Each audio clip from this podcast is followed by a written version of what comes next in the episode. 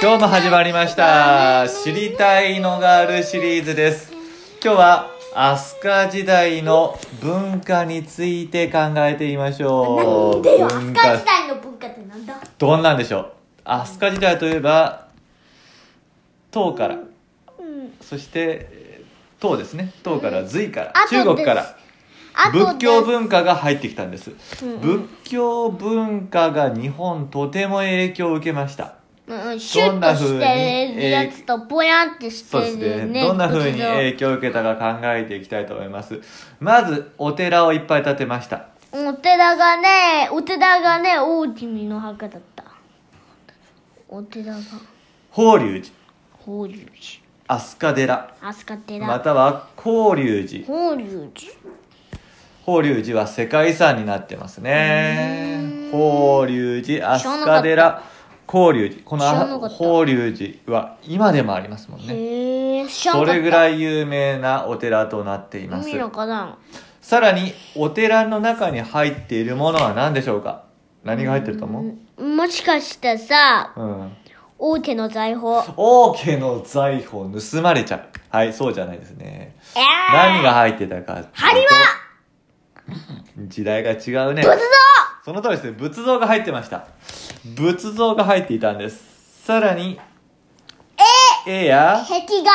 また彫刻仏像の彫刻や絵が入っていたわけですなんだか全そ然しいてらんものだな飛鳥時代の初期はどんなような仏像だったかっていうと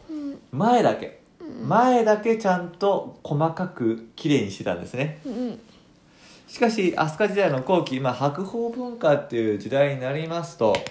後ろから360度から見ても綺麗に作り出したということえでーすすげえなその中でこのモナ・リザ・スフィンクスと並ぶ世界の三大微笑み美少の一つというのが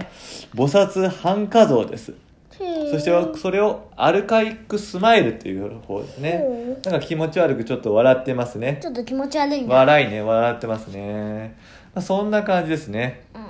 そしてこの仏像はやはりインドをモチーフにしてこの仏像は彫られていますえーだからね、うんインドだインドっぽくというこ日本だとはったら日本っぽくインドからそして唐に